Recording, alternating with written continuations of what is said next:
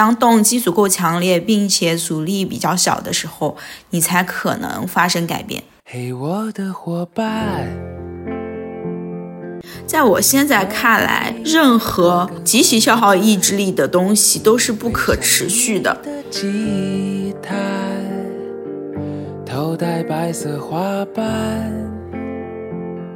理解你爱的人的局限，也是你爱他们的方式之一。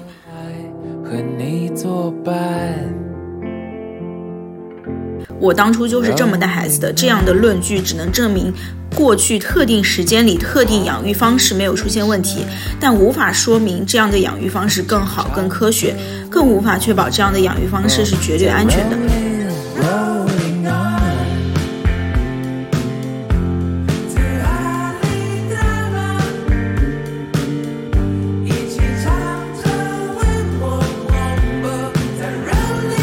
然而。现实世界的运行规则并不是这样的，一份耕耘一份收获的事情少之又少，大多数时候是一份耕耘半份收获，甚至一份耕耘啥都没有。把厌世当一种习惯，或许这个世界没什么值得期待。你觉得你想要改变哪个点？你就从当下开始去做出对应的行为，发生改变，让这些小的改变通过长时间的重复，日积月累，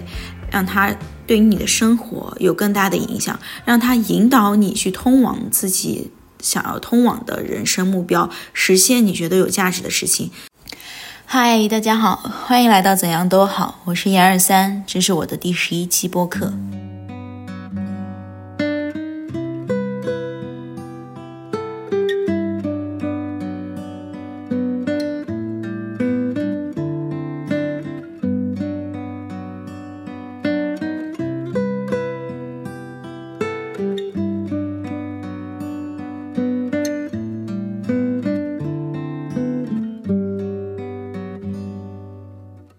期播客，我想聊一聊改变这个话题。其实，在我看来，这个世界上最困难的一件事情，莫非是让一个人改变，不论是改变他的行为，还是改变他的想法。因为其实改变在大脑看来，它是一件非常耗能的事情。首先，你是要有改变的动机；其次呢，改变的阻力要足够小。那么，在此情况下，你才可能发生改变。其实，在大脑看来，改变就是一个非常耗能的过程，因为大脑它的核心准则是保证人能够生存下来，能够活下来。那么，它所有的这些系统都是为了围绕这个个体能够生存下来，不倾向于那些耗能比较高，而且看起来不是特别有意义的事情，比如说我们尝尝试的一些。改变以及思考这样的事情，对于大脑来说都是非常不划算的。那么，嗯，基于这样的一个前提，其实每个人都不倾向于改变。改变就是在和人性本能的一些这种东西在做对抗，这个其实是刻在我们的基因里的。但是从另一个角度来看，其实人的适应能力是很强的。当你有了这个动机，并且发生了改变的行为之后，其实你的身体会很快的跟上去适应你新的状态，同时你身体又会达到一个新的平衡，所以。看似改变它是违背身体的大脑的这个核心的目标和原则的，但是真的当你做出改变，通过一系列行为，让你的身体达到一个新的稳态之后呢，其实你的身体比你想象中能更快的适应你当前的状态，所以这就为我们改变提供了可能。那么之前也提到了影响改变的两个关键的因素，第一个是你需要有足够强的动机，它能够 push 你走出你的舒适区，发生一些行为的改变或者思想的改变。那第二点就是你需要足够小的阻力，因为原先你的身体是有一个稳定的状态存在的。那你想要去打破这个平衡的时候，身体必然会想着把它拉回来，回到原来最初的状态，好维持原来的平衡。那这个时候，身体的不情愿就是你的阻力。但是，既然我们想改变，我们肯定希望这个阻力足够小，所以我们考虑阻力的时候，首先应当考虑的是我们身体会对我们的改变作何反应。我们基于它会做的反应，再考虑。我们怎么样可以让这个反应会比较小，让我们的阻力会比较小，让行为可以慢慢的在日常生活中被培养起来？那当你的身体习惯了一个新的状态之后呢？它就会达到一个新的稳态。这时候，对于你的身体来说，原本可能是新行为的这样的一些动作，你的身体就不会有这么多的排斥，它就很容易能够接受这件事情了。所以，其实这是改变的一个基本逻辑。嗯，所以我们要了解的就是改变你需要具备的。两个条件，一个是足够的动机以及比较小的阻力。那第二个就是清楚我们身体是如何对改变做反应的。那接下来我就想谈一下关于我们在日常生活当中可以做的一些改变，以及我这段时间从我自己的生活当中得到的一些感悟和体会。嗯，那首先第一个我想谈的是关于运动。因为对于我们每个人来说，处于现代社会的每个人，大家会有很长的时间在办公室工作，然后工作的方式基本上都是坐着。那这个时候我们必然是缺乏锻炼的。如果说你真的长时间没有锻炼，再加上工作压力，可能会让大家倾向于在饮食方面去犒劳自己，就是通过饮食来化解压力，从而摄取了很多不健康的食品，以及摄取了更多的热量，导致一些比如说肥胖这样的事情之后呢，嗯，其实你的改变，就虽然说想要改变，但是。你改变的动力也非常有，但是它的阻力其实是非常大的。阻力大的点就在于，首先我们的身体已经适应了我们每天要工作这么久，并且我们不开心的时候，我们压力大的时候会诉诸于食物来安慰自己，这样的一种方式。就是你的身体已经达到了这样的一个稳态，那当你想要去改变的时候，比如说你报了一个私教，你去了健身房，然后你用意志力去逼迫自己每天锻炼，其实这样是在跟身体本身的本能去做对抗的。这个对抗其实是非常消耗意志力的过程。在我现在看来，任何。极其消耗意志力的东西都是不可持续的。那你可能会反驳说：“我意志力就很强，然后我可以坚持锻炼，我坚持了好几年。”或者说，有些人他真的很厉害，去用意志力去跟自己的身体本能做对抗，然后坚持运动或者是坚持健康饮食了很很长时间。嗯，就是在我看来，这些东西。所有发挥意志力的东西，它都不是这么被我们身体接受和认可的。我举一个自己之前的经历，就是之前我有一份工作是在国企，那那个工作每天五点钟就下班，非常轻松。那那个时候我就会在每天下班之后，我都去锻炼，然后维持了一个相对来说还比较匀称的身材。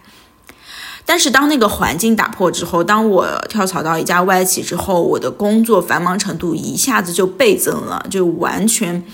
跟之前的状态完全不一样。每天可能需要工作到九十点钟，有时候甚至更晚才能回到住的地方。那这个时候。当我的工作环境，当我生活的环境变了之后，当我的压力变大了之后，我是没有办法像之前一样有这么多的时间去锻炼的。那在此情况下，我的嗯饮食，我应对压力的方式，然后我的锻炼，其实这就是一个非常考验自己的一个过程。然后一开始我也强迫自己，觉得我一定要去锻炼。其但是这样的锻炼对于我来说就是非常需要调动我的意志力。就是当我每天觉得回来的时候特别累的时候，其实我是不想锻炼的，但是我会在头脑里告诉自己，嗯，你如果不锻炼的话，你可能过段时间你就会是一个胖子。那你是一个胖子的话，你嗯，我觉得这样的状态非常不好，嗯，我非常不喜欢这样的自己。你是一个非常嗯不受欢迎的人。如果你变胖了之后，如果你不自律的话，那当我用这些想法去恐吓自己的时候，我不得不去锻炼。去让自己被迫处于那种其实我不太想处于的状态，但是其实我本身是非常抗拒这件事情的，就是调动意志力这件事情真的非常消耗能量，并且如果有一天你真的不想坚持了，你压根就不会坚持下去。所以这就是我说的，任何你要去调动意志力的东西，其实从长期来看都不是这么可持续的。那到底怎么样才可以发生改变呢？到底怎么样你才能够不用调动意志力，你的身体就能很容易的去适应当前的状况呢？当我经历了一些尝试，以及我自己也是看了一些书之后，我发现有一个最简单的方式，那就是你每天做一件不需要跟意志力对抗的事情。这个其实也是我在看了陆乐天的《放弃减肥》，我瘦了六十斤之后得到了一个非常有体会的感悟。其实我不是第一次听说陆乐天，他之前说过一些关于减肥的方法。我都有听说过，我我其实之前是不太认可的。我觉得减肥就是需要去靠意志力，去让你短时间内瘦下来，然后瘦下来之后呢，我就维持在这种状态就好了。但是你会发现，嗯，你调动意志力可以瘦下来，但是如何维持，这个是一件非常困难的事情，因为。当时你可能调动你的意志力，你达到了你要的目标，但是实际上你的生活状态、你的饮食、你的心态是没有跟随你的，就是没有跟随着发生变化的。那在此基础上，你根本就没有办法去在一个新的状态里继续维持下去，就是你的身体可能倾向于还是回到原来的状态。所以最好的方式就是让你自己，让你身体。以为他真的到了一个新的状态，也就是让他舒服的过渡到一个新的状态。其实这样是最好的方式。具体怎么做呢？就是每天从一件不需要调动意志力的小事开始。这个其实不光运用于减肥瘦身，其实很多很多生活当中你想要改变的事情，它都可以适用。那继续回到减肥瘦身，就以这个为一个例子进行说明。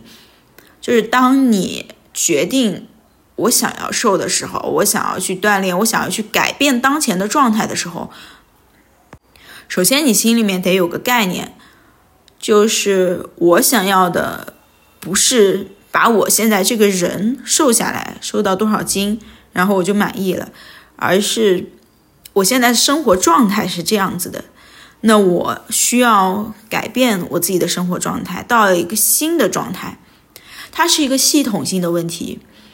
它由你生活当中的方方面面构成。它不光是你的运动和饮食，它会和你的工作结合，会和你的社交结合，会和你自己想做的事情结合。其实这个才是系统的考虑一个问题的方式。因为其实大多数人减肥当中都会遇到的问题就是，嗯，我断。我调用我的意志力去锻炼了，嗯，我也控制我的饮食了，但是生活当中其实是有很多的加班，有很多的事情会影响到我们的情绪，有很多的节日，有家庭朋友的聚会需要我们去吃东西，我们也有很多自己想做的事情，比如说像我需要录播课，我也喜欢写文章，我也喜欢看书。那这些都是需要占用我们的时间的，但是我们的时间其实是非常有限的。那么，如何让我们想做的事情去适应我们的环境、我们的自己的生活，这是一件非常重要的事情，而不是让我们的生活围绕着某一个目标去耗费自己的时间和精力。就比如我之前，我会想着我设立一个减肥的目标，那这就是我当前要做的事情。那我很多事情都要为他让步，我需要花时间去减肥。我每天晚上下班之后，其实我非常希望的，可能是躺着躺在沙发上什么都不干，可能就只是听一会儿音乐，可能是刷一会儿手机，可能是看看一会儿书，或者是做其他的事情。其实这是我非常想要做的事情，但是好像为了减肥这个目标，我就必须要去做让步。我必须要调用自己的意志力，让自己先运动起来。运动起来之后呢，其实，嗯，这个是一个非常耗时的过程。首先你要运动，运动的话，你要有一些准备。首先你还不能处于一个非常饿的状态。那，呃，当你前期准备做完之后，是开始开始运动。运动实际上耗费的时间可能，比如说半个小时到一个小时。你运动完之后，你再去洗澡，再去做一些拉伸，再去呃做一些后续的工作，这个时间基本上一个一个半小时、两个小时可能就过去了。那其实对于每个人来说，每天晚上的时间都是非常有限的。你如果一个半小时、两个时小时的时间全部都用于服务于这一个目标，那你生活当中其他的目标怎么办呢？那我其实也想去读更多的书，我想去让自己从一天非常繁忙、非常压力大的工作当中放松下来，但我发现我没有照顾好自己的这一部分需求，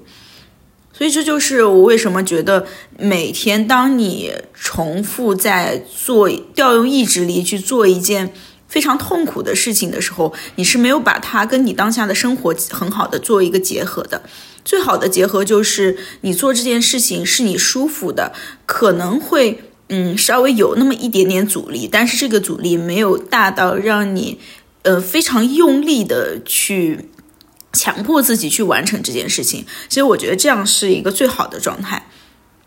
其实我自己之前是不太认可说，哎，我每天就只做一个小的运动，我就可以减肥。那这件事情对于我来说简直就不太可能。我认为减肥就是你就是需要节食，你就是需要去做很强的运动，嗯，强度很大的运动，尤其是像 HIT 那种，就是短时间内能把你的心率拉到很高，然后这个时候燃脂才是最有效率的。我一直在追求所谓的效率。但实际上忽略了我在寻求改变这件事情上根本就没有办法追求效率，因为效率意味着可能是强度大的，嗯，可能是一个非常剧烈的东西。但实际上改变是不能这么剧烈的。改变它可能就是要在身体不知不觉、悄无声息的时候，就让身体适应这样的一个状况。那由于我自己之前的认知局限，导致我没有认为它是一个非常不错的方式。就是其实我觉得每个人可能都有这样的经历：当你几年前看一个观点的时候，你会觉得嗯没有感觉，就是不痛不痒。甚至你自己都不认可这个观点，但是过几年之后，当你经历了一些事情，当你的人生发生了不同的改变，你的想法发生了改变了之后，你再去看某一些曾经你不认可的观点，你会觉得它非常有道理，它非常适应你当下的状态。那其实我也是经历了这样的一个过程，才慢慢意识到，其实改变不是说我非常。要非常高效的、非常大刀阔斧的去改变自己的生活，去 push 自己去做某件事情，它就是一个非常自然而然的过程。你要让你的身体、让你的思想在非常自然的过程当中去养成这个习惯。其实这个才是我现在认为非常有效，并且不这么去耗费自己的一个改变的方式。我举个例子，比如以前的时候，我其实不太认可一些运动强度比较低的那些健身视频。哦哦，我我先说一下，因为我当时训练的时候，就健身的时候，我会跟着视频练。就在这之前，我也请过私教，然后大概去了解了一下一些运动的方法，一些基础的知识。然后，当你做某些动作的时候，该用哪些东西、哪些地方来发力。这些我是有一个基础的认知了。那有这些呃基础的概念之后呢，我其实就倾向于自己在家通过看视频跟练的方式去做一些训练。我以前是非常排斥那些看起来好像。嗯，我也没有动到全身的哪块肌肉，没有那种非常酸痛、非常呃跟自己的身体做对抗的感觉的那些健身视频，我就觉得，嗯，这些东西看起来好像就没有什么用。所以其实我最喜欢的健身博主是帕梅拉，因为她真的是非常强，就是感觉可能大家都说是金刚芭比吧，就是魔鬼帕梅拉，她永远做的动作好像让你感觉就是。嗯，她不知道累，然后做的整个过程非常爽，非常酸爽。结束之后，你会觉得整个人就跟散架了一样。嗯，当然，你跟练一段时间之后也是非常有收获的。你会发现自己的肌肉的能力有一些提升，嗯，核心的能力有一些增强。其实是这是。嗯，你跟练一个非常强、强度非常大的健身视频，能够给你带来的一些好处。但是我想说的是，其实跟练这些博主的视频是非常耗自己的意志力的。就是有些时候，当我睡眠不足的时候，当我没有这么强的意志力的时候，我根本就坚持不下来。那如果我坚持不下来，我之前采取的方式是什么？就是哦，不练了，不做了。因为我既然做不到，我做不到的话，我就放弃。我根本没有想到过，我还有其他的可能，就是我选一个强度低一点的，看起来不这么困难的博主去跟练。因为最开始的时候，我就是不认可那些看起来强度非常低的那些跟练的视频的，我就觉得这个没有效果，没有意义。这这个看起来太简单了，我完完全全就可以轻轻松松的做到。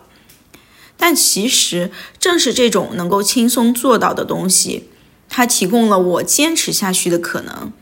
正是因为那些困难的东西提给我提供了阻力，它虽然也锻炼到了我，但是它也让我产生了一种抗拒的心态，让我在每次想到这个的时候，我虽然知道我做完我会有有一些提升，但是我我心里面还是有一些担心和害怕，我会觉得。这么难，然后我又这么累了，我天天这么忙，很辛苦，我有时候可能睡眠也睡不好。那我要再做下去的话，对于我来说，真的是一件很痛苦、很痛苦的事情。那其实我当时抱着的想法就是，那我做不了就不做这样的方式。嗯，所以后来的结果就是，我其实，在压力非常大，然后自己又没有办法运动的这样的一个情况下，身体的。就是完全没有坚持锻炼，并且自己的身体的状况会下比比之前下降了很多，然后也会比之前胖了一些。这让我开始想，我为什么会变成这样？减肥对于我来说真的太痛苦了。我不想这么痛苦，那我有没有其他别的方式可以让我很轻松的坚持下来？所以后来呢，也就是正好在这个假期里面，嗯，因为最近在休假，也正好在这个假期里面就读完了这本书之后，我发现就确实，任何能长期坚持的事情，都不是说你在跟自己的身体在和自己的本能做着对抗。一些简单的东西，它看似简单，但是实际上是最长久的，是最能够让你坚持下来的。所以，其实我得到的一个启示就是，如果我想去改变，如果我想坚持做什么事情，那就从最简单的事情开始做起。比如，我最近尝试的一个改变就是每天都健身，但是每天都健身，我给自己设定的目标就是每天只做一个平板支撑。这个目标其实看起来非常小，正是因为它非常小，所以其实非常容易达成。你每天只要做一个平板支撑就好了。不论我今天有什么事，不论我今天是忙还是闲，不论我今天身体是累还是不累，我觉得一个平板支撑对于我来说都是非常容易做到的。那我一开始的时候会呃大概做个两分钟，然后如果我累的话，那我就告诉自己我就只做一分钟。就是这样的一个非常小的目标，非常简单的计划，在这几天里面积累了我的内心的成就感。我觉得自己真的好厉害，居然每天都可以运动，而且每天我都达成了自己的目标，所以其实让我开心的点有两个。第一个点是我居然每天都运动了，真的特别棒。因为之前的时候我肯定不是每天都运动的，我是一周大概运动个一次，如果好的话运动两次，那一次还是我用意志力逼迫自己去运动的。嗯，然后第二个让我开心的就是我达成目标了。我达成目标的这种感觉，我觉得每个人在你设定目标并且达成了之后，一定都是这种满足感、这种开心的感觉是没有办法去形容的。就是这种满足的感觉，真的让我整体感觉非常好。那我达成的目标的原因，不是因为我做了多么伟大的事情，其实。你不需要去做多么伟大的事情，你只需要去设一个非常小的目标，然后把这个小的目标完成了就可以。所以这个对于我来说，我觉得哇，我我简直就太棒了！我居然每天都能够完成自己的目标，这是我这两天就是特别开心的两个点。然后还有还有一个点就是，我发现我自己经常能超额完成目标。原因是什么呢？因为我设的目标足够小，我只要做一个平板支撑。但是实际上有些时候我自己的状态是非常好的，我倾向于做更多的锻炼，比如说用哑铃做深蹲，做一些阻力训练等等。那我有一天我就发现，我虽然我设的目标是做一个平板支撑，但是我做了。嗯，十公斤的那个壶铃的深蹲做了三组，每组做了十五个，然后又做了一些就是臀桥这样的一些动作，就是那天让我就觉得我自己简直太棒了，就超额完成了目标。那这个又会给我一个正向的反馈，让我第二天再接着想要去训练。那我也有的时候是属于，嗯，我今天跟朋友出去吃了很多东西，然后我回来的时候又非常累，我也不想做训练。那这个时候，我也就告诉自己，你就做一个平板支撑就好了。那做完一分钟的平板支平板支撑之后，我会觉得，嗯，你看我今天真棒。我即使这么累，我即使跟别人出去玩了，我还是做了一个运动，达成了我今天的目标，然后就心安理得的去睡觉了。所以，其实我们设目标，不是在于我们设了多么伟大的目标，而是在于我们的目标。能和当下生活紧密的结合在一起，能够融入你的当下生活，能够让你有精力、有时间去做别的事情。还有就是这个目标足够小，它不需要你去调动非常多的意志力，同时它还能给你提供非常多的自我的成就以及满足感。所以我觉得这是当一个人想改变的时候，你可以去考虑的一个思路，就是设一个非常小的目标，然后这个目标，嗯。不会影响到你当前的正常生活，就是它不会占用你生活的大部分时间。嗯，就比如说我之前设的那种每天要运动一个小时、半个小时这样的目标，就是这个目标真的对于我来说，呃，尽管看起来是一个小时、半个小时，在一天的二十四小时当中不算什么，但是我就觉得它占用了我很多的时间，让我心里面会有一种时间长了会有一种抗拒的感觉。那呃，还有一点就是，你如果这个目标设的足够小，那它是会给你嗯满足和成就感的，而且这个小意味着有灵活和调整的空间。当你达成了这个事情的时候，你会觉得满足；然后当你超额完成事情的时候，你会有更强烈的满足。这个其实对每个人来说都是一个非常好的正向的激励作用，就是每个人。都会倾向于去完成一件事情，呃，我们设置了一个目标，那每个人都倾向于去完成这件事情。如果一个事情是未完成的，它在我们大脑当中其实是会，嗯，就我们大脑不倾向于不确定性，我们大脑倾向于说，我我把这个事情已经做完了。就像你平时如果一个事情你一直在大脑中当中思考，但是并没有得出一个结果，嗯，那这个事情它就会一直占用你大脑的内存，然后让你觉得挺不舒服的。那其实当你设一个目标，你没有完成，你大脑其实也不太能够接受这样的状况的，嗯，就是大脑会觉得，嗯，就不太舒服，可能这件事情我就是没有完成。但是，嗯，设一个小的目标的好处就在于，你大脑。能够接收到，哎，我就是这件事情，我就我就完成了。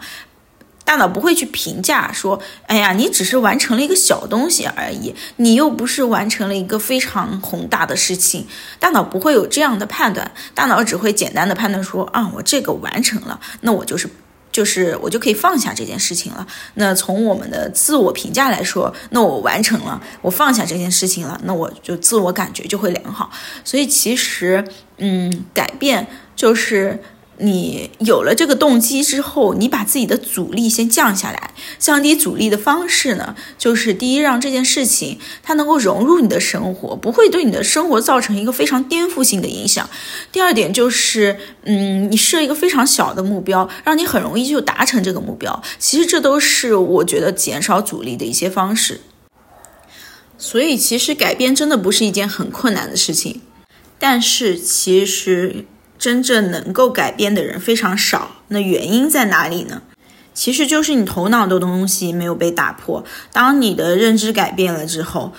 你对于这个世界可能会有更多的包容性，你更愿意去接纳一些跟自己观点相不相符的东西，你愿意去做出一些改变，做出一些尝试。那就我的经验来看，其实很多时候你可能就是。不知道这个东西为什么是对的，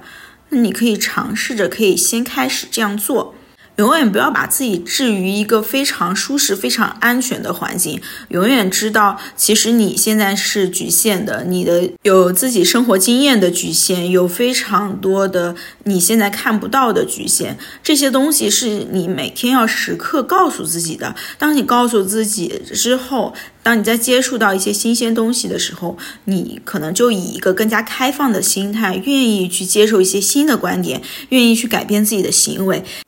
当你越倾向于改变的时候，你就越能够改变。当你越固固步自封、固守自己的一些思想观念、行为的时候，你就越不愿意去接受新的东西。其实这个东西它就是这样子，嗯，所以其实，嗯，在你的日常生活当中，其实我愿意去建议我周围的人去做一些改变，去多听一些跟你现在想法。观点不一致的东西，尝试去理解你可能非常看不惯的人和事，他们的行为方式。一个真正优秀的人，不是指他自己的思想有多么高深，没有人能够天生就有一个非常崇高的思想，有一个非常好的行为习惯，这些东西是靠后天的。靠后天，他与这个世界的碰撞，靠他觉得他应该去改变、去吸收他觉得对的东西，这样的一个碰撞的过程，其实才形成了每个人他的思维、他的行为的方式。所以，其实改变它不是说只是改变你生活当中的一个方面，它是一个系统的问题，是需要改变你的方方面面，需要把这些要改变的东西和你生活的当下结合起来。那其实我非常想念一些关于我在这个书中看到的，嗯，非常有意义和价值的东西。其实这本书好像虽然是在说减肥，它也不完全是在说减肥，它说的是很多我们生活当中会遇到的事情。嗯，比如他说到了就是自己和父母在带孩子方面的冲突。他说，生活当中大多数观点的碰撞都源于两方观点不同，或者说有一方的干看法有违另一方固有的认知。比如说带孩子这个事情上面啊，带孩子这个事情上面，他就是这么说的：有这么一个事情，我有个朋友坚持母乳喂养，但长辈觉得孩子身高增长比较慢，就是因为母乳没有营养。沟通无果，他为了自证清白，只好把母乳送去实验室检验营养程度。但结果依然没有改变长辈对母乳的成见。当你试图与长辈解释时，他们并不会因为专业文献和数据理论而改变自己的看法。很多育儿问题的讨论都会以“我当初就是这么带孩子的”来结束。长辈看待事物的方式更依赖于自己固有的认知和经验。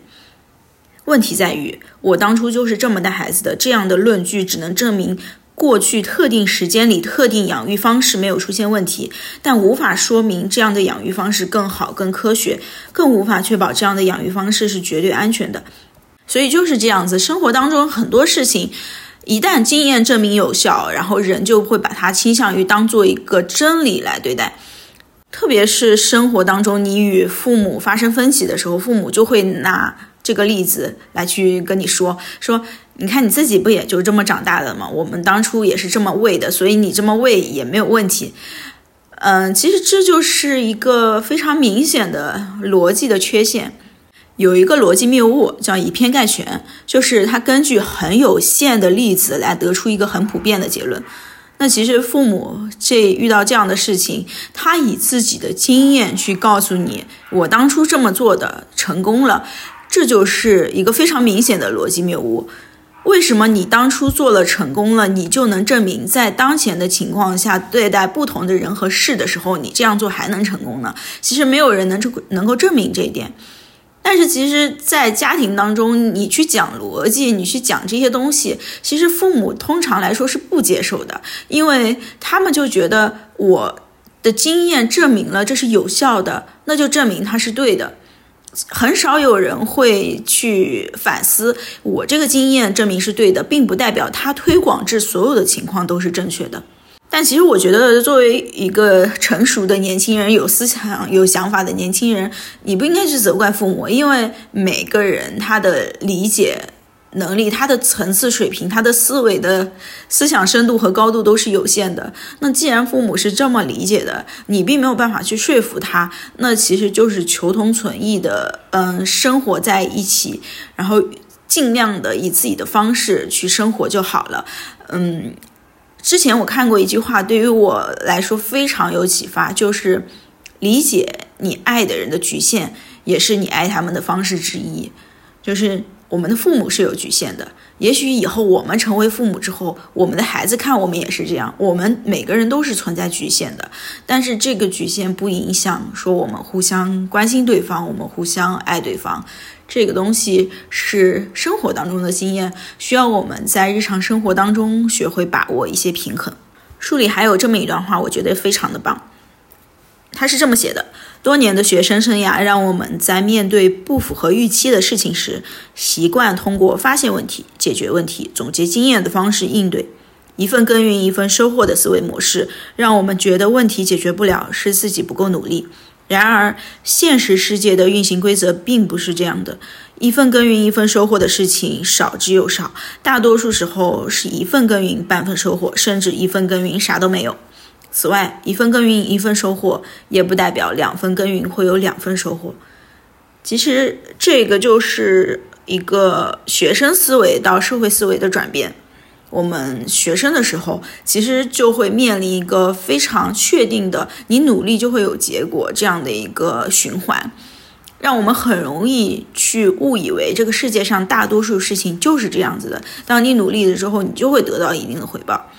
但实际上，这个世界的逻辑和规则根本就不是这样的，跟这个压根儿半毛钱关系都没有。我举个例子，就像我们在看《三体》的时候。我们地球人觉得太阳从东边升起，西边落下，就是很正常的事情。我们在一个恒星系里面，我们面对的东西都是确定的。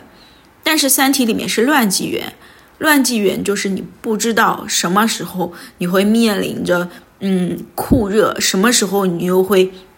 到一个非常寒冷的状态。然后，所以在那个环境下，三体人就进化了他们自己应对环境的方式。但在我们地球人看来，我们是觉得不可思议的。为什么不会有这正常的四季？为什么不会有正常的昼夜更替？其实就是人类的思维的局限，在科幻小说里面也有体现，在日常生活当中也有体现。关键是你能意识到这一点。所以，其实回到这本书，回到减肥上也是同样一回事。你认为我要减肥，我设立了一个目标。那我为了达到这个目标，我就需要付出努力和行动，最终我一定会得到一个结果，这是我们惯用的思维方式。但是实际上，有时候你应该去考虑自己要接受你现在的状况。我们在设立目标的时候，很少有人去想我当前的状况是什么，我喜欢什么。这些无视自己当前状况以及自己喜好的表现。让我们显得对自己很苛刻，但是同时也增加了我们去完成目标的阻力。因为你不顾客观现实，意味着你的阻力会比你考虑客观现实会更大一些。所以这是嗯一个非常重要的点。那当你接受现状之后呢，你会改变自己的预期，调整自己的行为方式。这个就是把你的目标和你当前的状况相匹配、相适应的一个过程。比如有些人就是很喜欢吃甜食，包括我自己，我其实是蛮喜欢吃甜食的，包括可乐、薯片。哦，我不喜欢喝可乐，但是我很喜欢吃薯片。然后我很喜欢吃芝士，那这样的一些东西我是没有办法拒绝的。如果说我要为了减肥去放弃这些东西，我会觉得非常痛苦，因为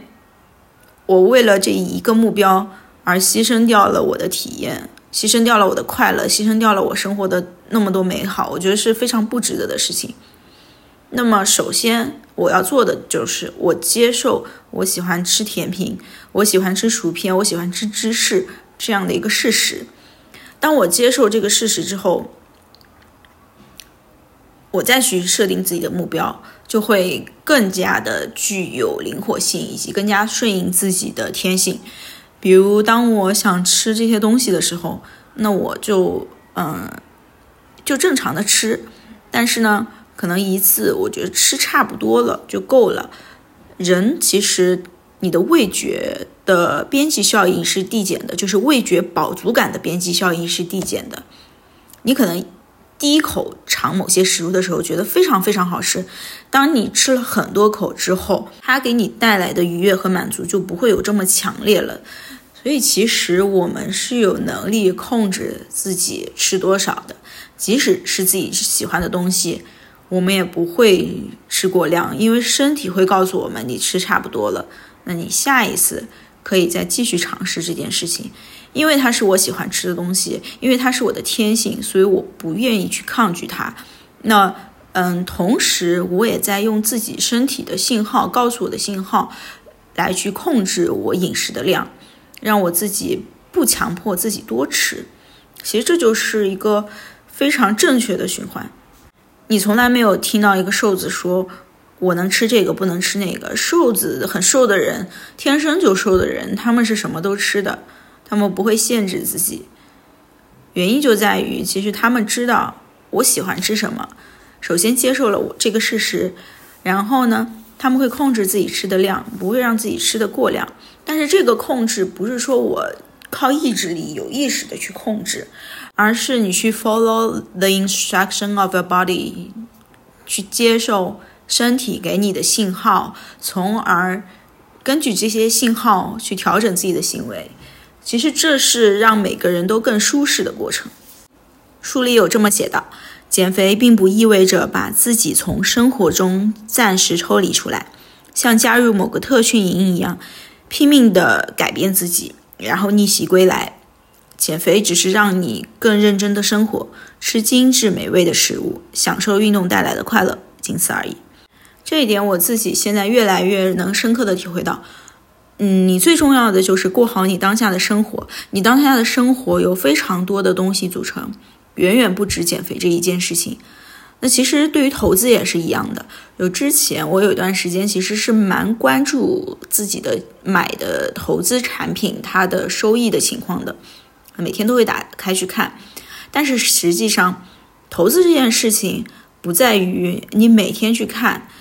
它其实有些时候是情绪、市场情绪的体现，这个不是你个人能控制的。所以其实有像类似的这些东西，嗯，它不应该去占用你生活当中大部分的时间，而是让你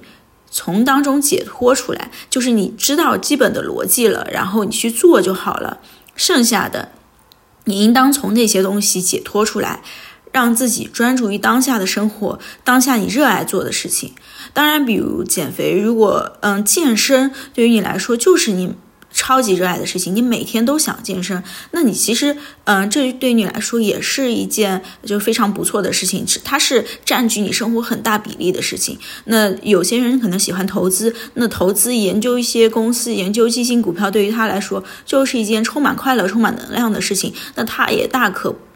不用去嗯说刻意去在上面控制时间，你就把自己的时间花在上面就好了。那我其实想说的是，对于大多数可能你嗯不是这么热衷于运动，运动的目的只是为了健康，你有更多想做的事情，你觉得生活有更多有意义的事情，嗯，对于那些。如果你不是这么热衷于投资，但是你想要自己的资产有一定的增值，嗯，但实际上你其实生活当中你有觉得其他更有意义、更想要去做的事情，对于这些人来说，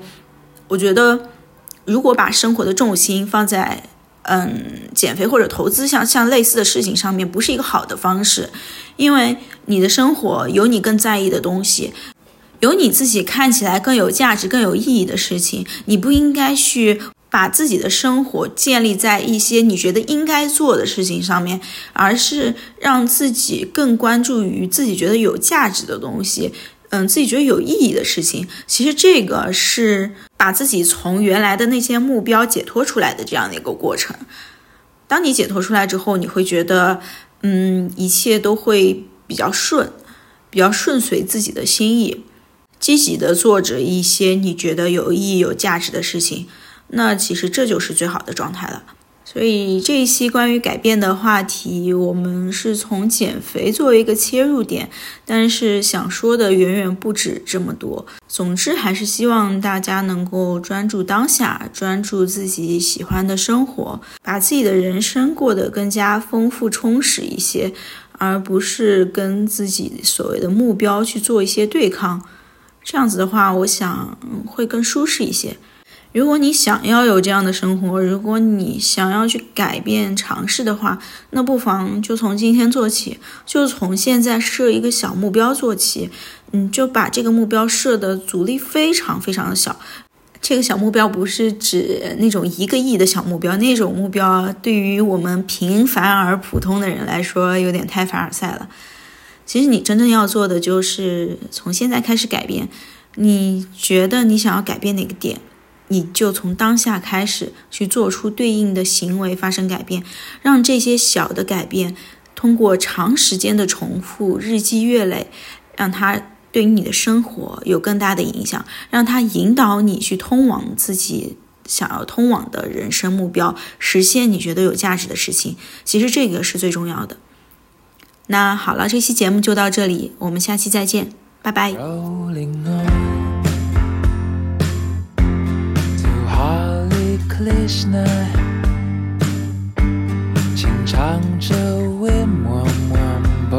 种